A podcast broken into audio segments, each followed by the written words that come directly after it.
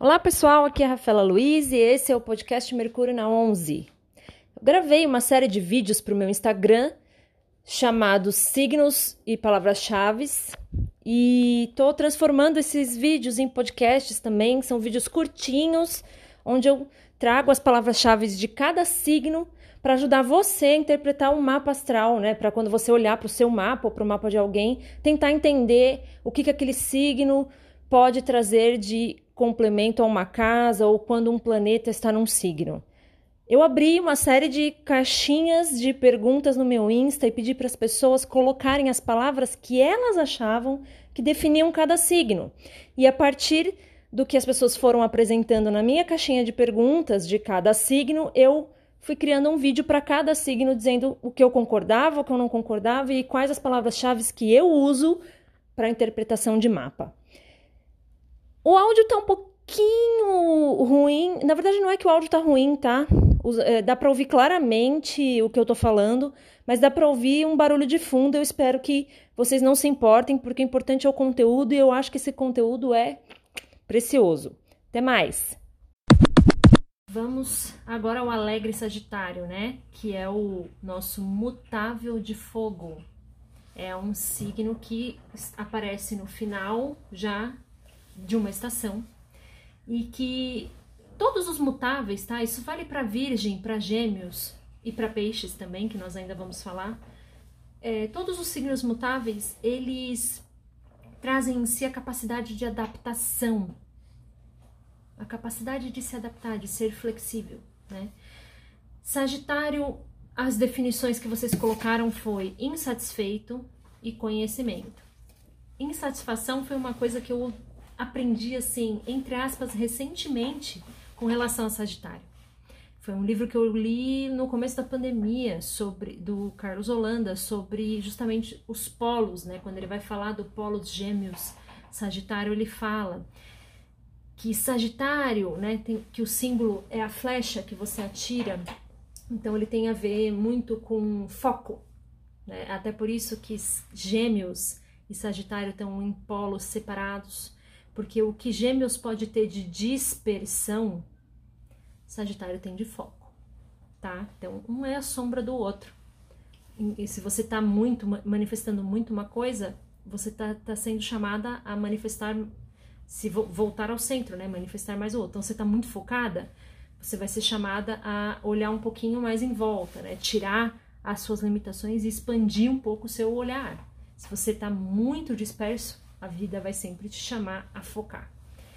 As palavras. Então, sim, insatisfação tem a ver com Sagitário, porque quando você foca muito, e geralmente o foco de Sagitário é sempre em metas muito altas, você tende a ter uma eterna insatisfação aonde você tem Sagitário no mapa.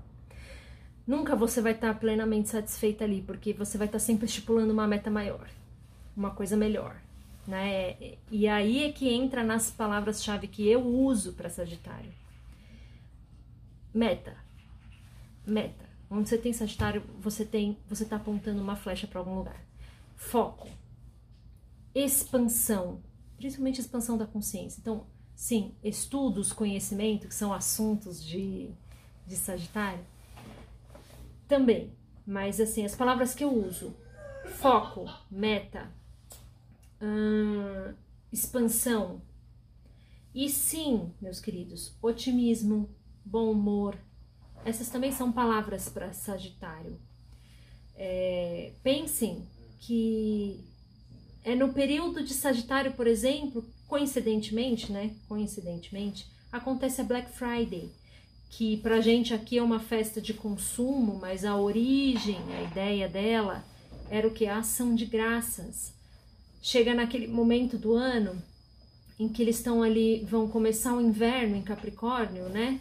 Mas está ali em Sagitário, terminando o outono, em que a natureza começa a se recolher e que você olha para tudo que você colheu e, e se sente grato e decide festejar. Então, isso é muito Sagitário também, essa ideia de abundância. É, é muito oposto ao pensamento da escassez, tá? Tudo em Sagitário, até o regente, que é Júpiter, que na mitologia grega é o próprio Zeus.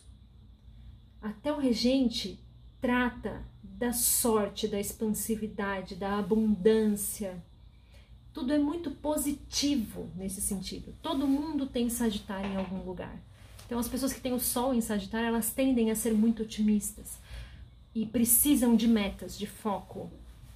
E a fé também é uma palavra uma palavra-chave para Sagitário. A fé, e entenda a fé aqui como religião, como estrutura hierárquica, como prática, né, como estar envolvida, no, né, igreja. Né? Eu não gosto de usar a palavra igreja porque é, para algumas religiões igreja, sei lá, para outras são mesquita, para outras são terreiro, enfim. Mas entenda religião, um assunto de Sagitário. Isso é uma herança um pouco medieval, porque os estudos superiores durante muito tempo estiveram ligados e eram controlados pela igreja. Mas a ideia de Sagitário é uma ideia muito dogmática, porque eles têm essa coisa do foco, é, eles tendem a ser um pouco teimosos também, um pouco resistentes. Então, por isso que eu não ligo muito à espiritualidade. Esse é um assunto de peixes, muito mais de peixes.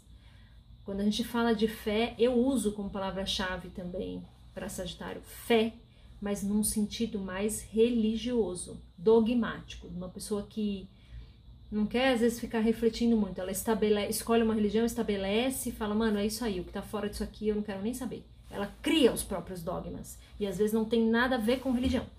Então, dogmático, é, que é uma palavra-chave, meta, foco, hum, expansão, ousadia, né? Ir além. Ir além é uma palavra que eu uso muito como palavra-chave para é uma expressão que eu uso muito de palavra-chave para Sagitário, tá? É isso.